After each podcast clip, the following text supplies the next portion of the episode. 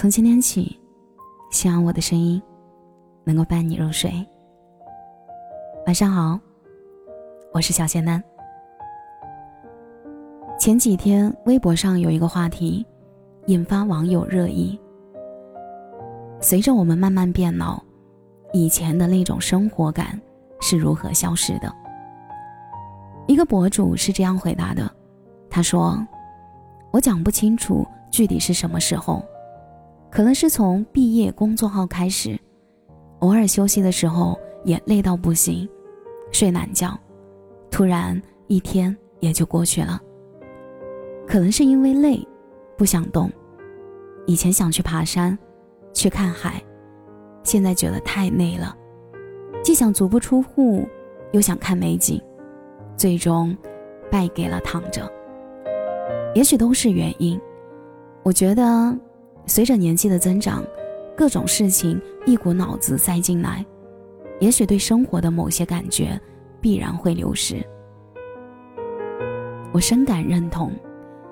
这个快节奏时代，每天忙忙碌碌，拼命工作，努力生活，只为做一个合格的打工人，不被社会淘汰。那些轻松悠闲的日子，却也在日复一日的拼命中，离我们越来越远。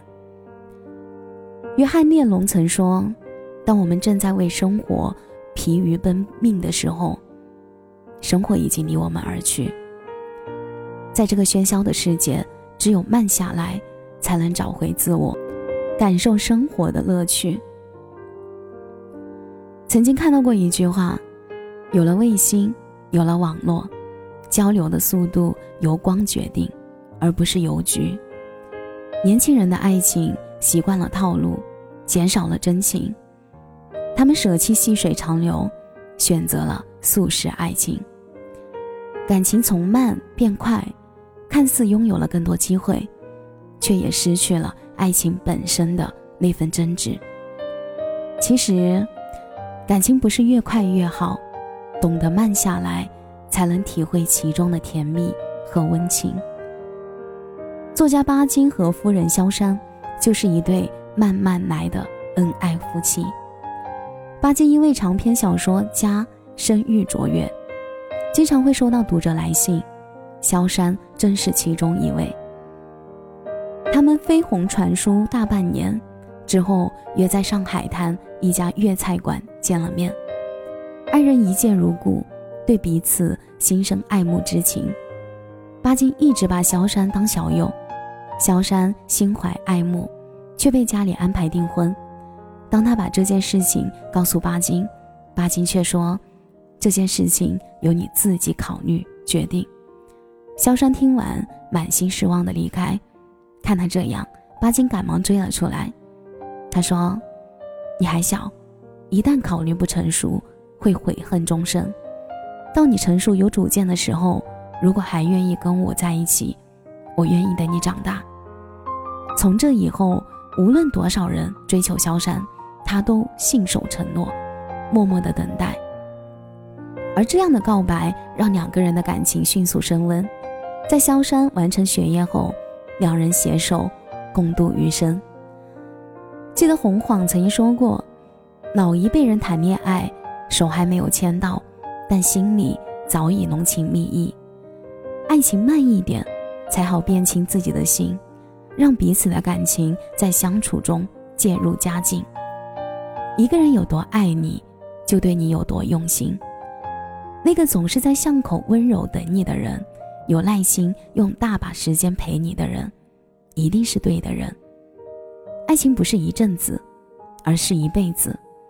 一段感情唯有慢下来，关系才会长久稳固。在这个喧嚣的时代，生活的压力让人的生活节奏越来越快，每个人都在努力拼命向前奔跑，让本该悠闲舒适的生活过得万分紧凑。但生活与快其实并无关系，懂得给生活做减法，让自己慢下来，才能发现那些隐藏在生活中的小美好。金庸先生就是典型的慢生活，说话慢吞吞，走路慢吞吞，但就是这样一个慢悠悠的人，创作出了无数经典作品，成为了一代武侠小说宗师。他曾经这样形容自己：“他说，我的性子很慢，做什么都是徐徐缓缓的，最后都做好了，乐观豁达，养天年。”是啊，他不仅把自己的生活过得悠闲惬意，就连笔中的江湖也是一派和谐。小说里的主人公总是打一会儿，歇一会儿，或者是吃饭，或者是谈情说爱。武侠世界如此，生活也是如此。欲速则不达，永远的快节奏只会让自己永远的处于紧张状态。懂得适当的放松，才能感受生活的幸福。戴维在《快节奏慢生活》书中指出，慢生活。是一种让人寻求更慢、更平静、更能让人沉下心来思考的生活模式。慢是不急于求成，是给生活留白，也是给自己足够的时间去成长。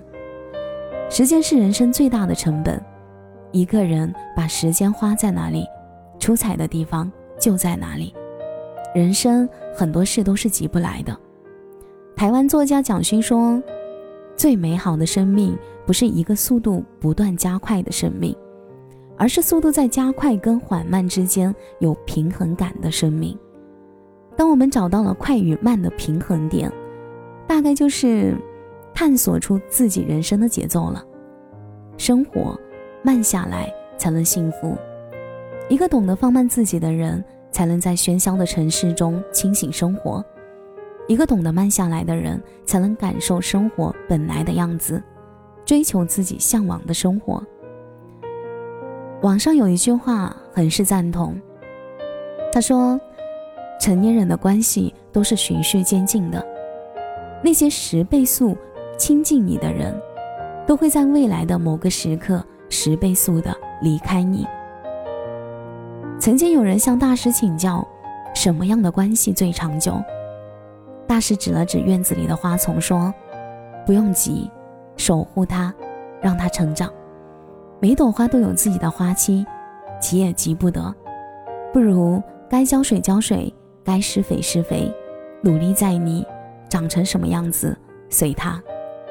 让风雨去考验一颗种子，让共同的经历去试炼一段关系。”张爱玲和文美。都曾经在领事馆新闻处做翻译工作。最初两个人只是同事，相谈甚欢，常来常往，互相欣欣赏。熟识之后，文美经常邀请张爱玲到家中做客，而且遇事处处肯为她着想。后来，宋美龄曾经邀请文美做自己的私人秘书，文美为了能时时陪伴张爱玲，婉拒了宋美龄的邀请。张爱玲常常感叹：“这个世界上怎么会有文美这样温暖的人儿？”而张爱玲远渡重洋去了美国之后，这困顿的几十年里，她都会把发生的事情事无巨细的去信跟文美倾诉。张爱玲对文美所说的那样：“有了你这样的朋友之后，也的确是宠坏了我。”他俩常年保持书信来往，一直到。爱临世故。俗话说：“知人知面不知心。”这个世界上从来没有所谓的一见钟情，我们也不会因为对方的一个举动、一个眼神，了解他的全部。跟人交往，给彼此时间适应，才能相熟相知。因为但凡太美好而珍重的事情，都需要慢下来，才能和幸福同频。人生本来就已经很辛苦，那些不会慢、只会快、不眠不休的人，只会叫苦连天。生活给我们的错觉是，只要一味的向前冲，就可以很优秀，但事实却是欲速则不达。一味贪快的人，不用不用别人跟他竞争，自己可能也会把自己给累垮。刘作元在《副板传》中说。一种好负重物的小虫子，爬行时遇到东西，总要捡起来，抬起头来使劲地背上它。即使它已经疲劳到了极点，还是不停地往背上加东西，一直到累死为止。要增加生命的厚度，并不是一味的赶路，懂得慢行，才会对一路风景走心。弘一法师曾经说：“处事大忌急躁，急躁则自顾不暇，何暇致事？生活也是如此，一味的快，有时候并不能达到目的；缓慢前进，反而会收获意想不到的结果。”意大利意大利人说：“慢，就是不要怠慢。慢下来不是放弃，而是让我们发现那些藏在身边的美好。”听过这样一个故事：上帝交给麦克一个任务，叫他牵一只蜗牛去散步。可是蜗牛爬的实在是太慢了，麦克对蜗牛又拉又扯，导致蜗牛受了伤，爬得更慢了。他只好耐着性子让蜗牛慢慢爬，自己则以一种接近静止的速度跟在后面。就在这个时候，又急又急的他，突然闻到了花香。原来这里是个花园。接着，他听见了鸟叫虫鸣，看到了生活温柔的样子。麦克这才体会到上帝的巧妙用心。在缓速的过程里，人的灵魂是轻盈的，五官六识全部打开，那些因一味匆匆赶路而错失的东西，也会重新在生命里出现。停掉了手边的所有事情，稍作停歇。这样的慢是给自己更多热爱生活的机会，生活慢下来才是享受。